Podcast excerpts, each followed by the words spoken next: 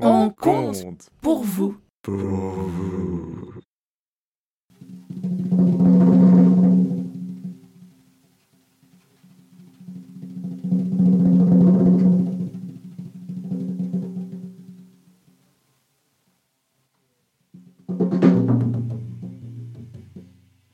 Un vieil homme marche sur le chemin péniblement. Tout le jour, il a ramassé du bois mort pour en faire un fagot.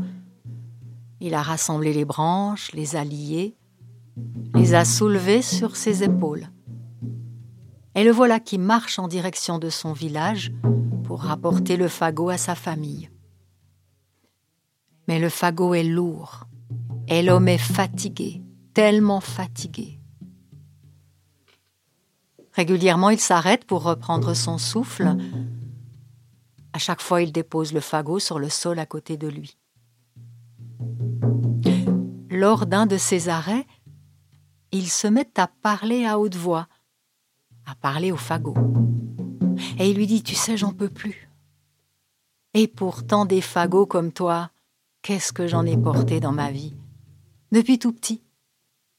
Quand j'étais enfant, je voulais croire que j'avais autant de force que les grands, alors je me donnais beaucoup de peine.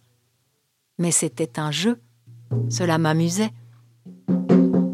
Et puis quand je suis devenu un homme, j'ai porté les fagots sans même y réfléchir, sans aucun effort.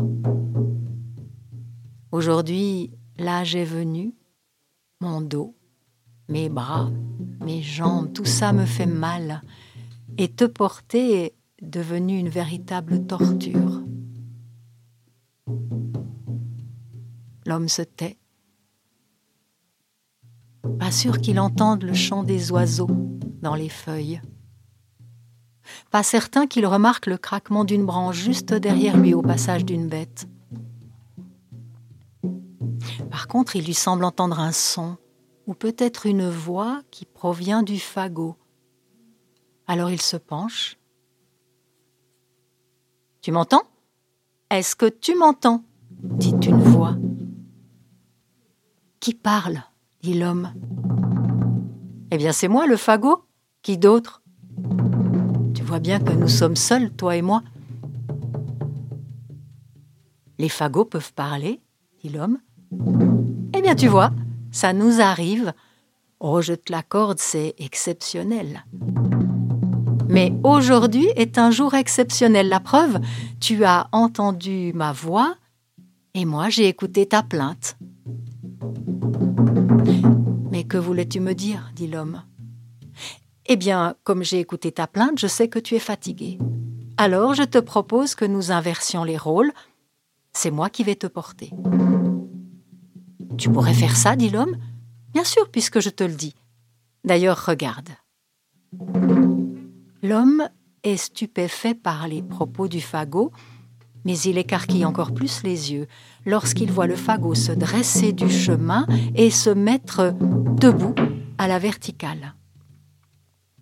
Le fagot s'appuie sur deux ou trois grosses branches qui le constituent parmi d'autres plus petites. Et ce sont ces deux ou trois grosses branches qui lui permettent d'avancer. Mais c'est vrai, dit l'homme, tu te tiens debout et tu marches. Ah, je te l'avais dit, dit le fagot. Alors maintenant, à toi de monter sur mon dos et je vais te porter. Tu es sûr? Je te l'ai dit. Tu as fait ton travail, à moi de faire le mien. Allez, vas-y, grimpe sur mon dos. Et voilà que le fagot se penche légèrement en avant, comme un cheval qui attendrait son cavalier. L'homme se lève, ses jambes sont hésitantes, sa tête aussi est hésitante il a bien du mal à faire confiance à ce tas de branchages. Il réfléchit.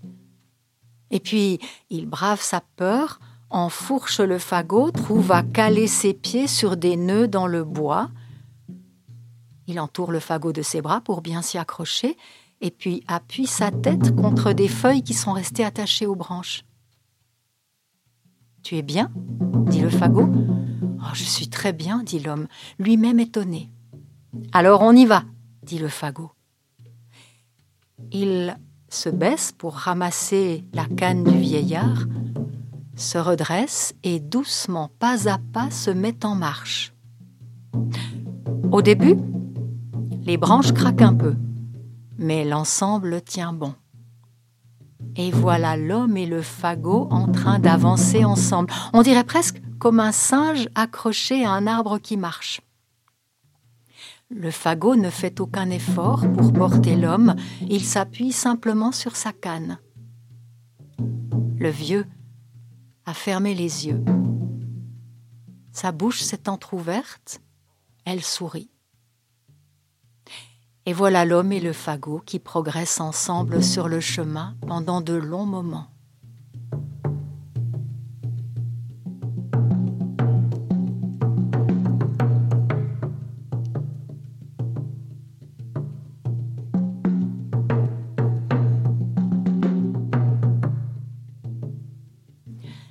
C'est un changement dans l'allure du fagot qui alerte l'homme. Il ouvre les yeux, regarde tout autour de lui et constate qu'ils ne sont plus sur le chemin. Bien au contraire. Ils sont en plein milieu d'une brousse verdoyante et semblent se diriger vers une grande forêt.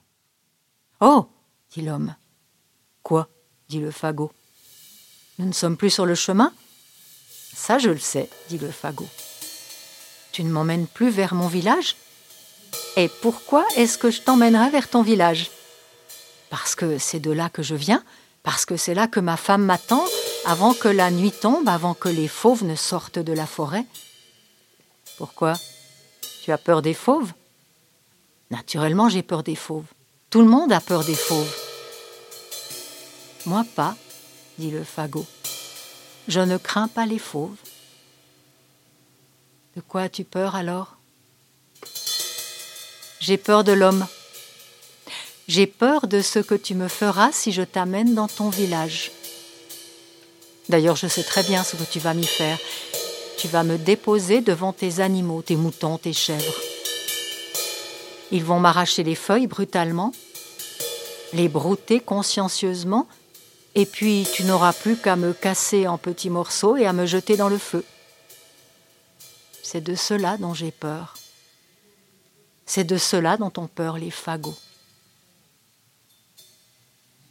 L'homme réfléchit à ce qu'il vient d'entendre. Mais alors, où est-ce que tu m'emmènes? Tu m'emmenais dans ton village, je t'emmène là d'où je viens, dans la forêt, pour retrouver les miens, mes parents, les arbres. Mais qu'est-ce que tu vas faire de moi? Tu vas me brûler? Pourquoi est-ce que je te brûlerais au risque de brûler les membres de ma famille? Non. Lorsque nous serons arrivés, je t'abandonnerai à la forêt, à la nature. Je t'offrirai aux bêtes sauvages. Elles feront de toi ce qu'elles voudront bien en faire. Ah non, pas les bêtes sauvages, dit l'homme, pas la forêt. Je t'ai dit que j'en avais peur. Laisse-moi descendre. Laisse-moi descendre immédiatement.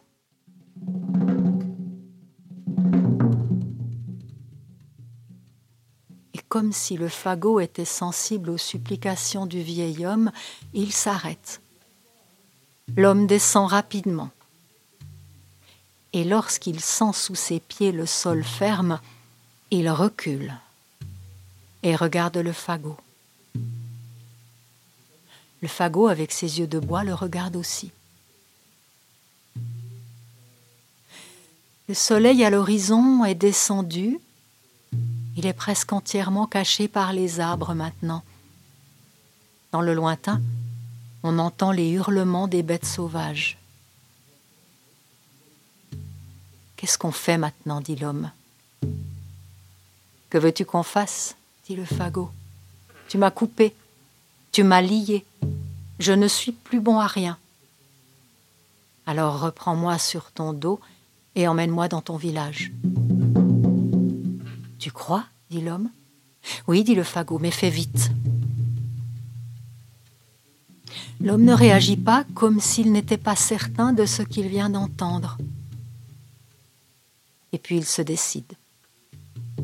Il soulève le fagot, le place sur ses épaules, ramasse sa canne, fait demi-tour. Il retrouve le chemin et la direction de son village. Il marche. Il tente de marcher vite aussi vite que le lui permettent ses jambes qui tremblent. Il a pris du retard, il le sait, il se demande même s'il n'a pas dormi le long du chemin. Ses paupières sont lourdes, comme s'il venait de se réveiller. La nuit tombe. L'homme voit les trois premières étoiles s'allumer dans le ciel violet. Les cris des bêtes sauvages résonnent de plus en plus fort dans la brousse maintenant. Des mouvements furtifs tournent autour de lui dans les buissons. L'homme respire mal. Il a le souffle court. Il s'efforce de ne pas penser à ses genoux douloureux. Mais voilà qu'enfin, enfin il aperçoit dans le lointain une lumière un feu. Il sait que ce feu brille très exactement au milieu de son village où sa femme l'attend. Enfin, il se sent rassuré. Il tourne la tête vers le fagot et lui dit ⁇ tu ne m'en veux pas. Tu es bien sûr que tu ne m'en veux pas.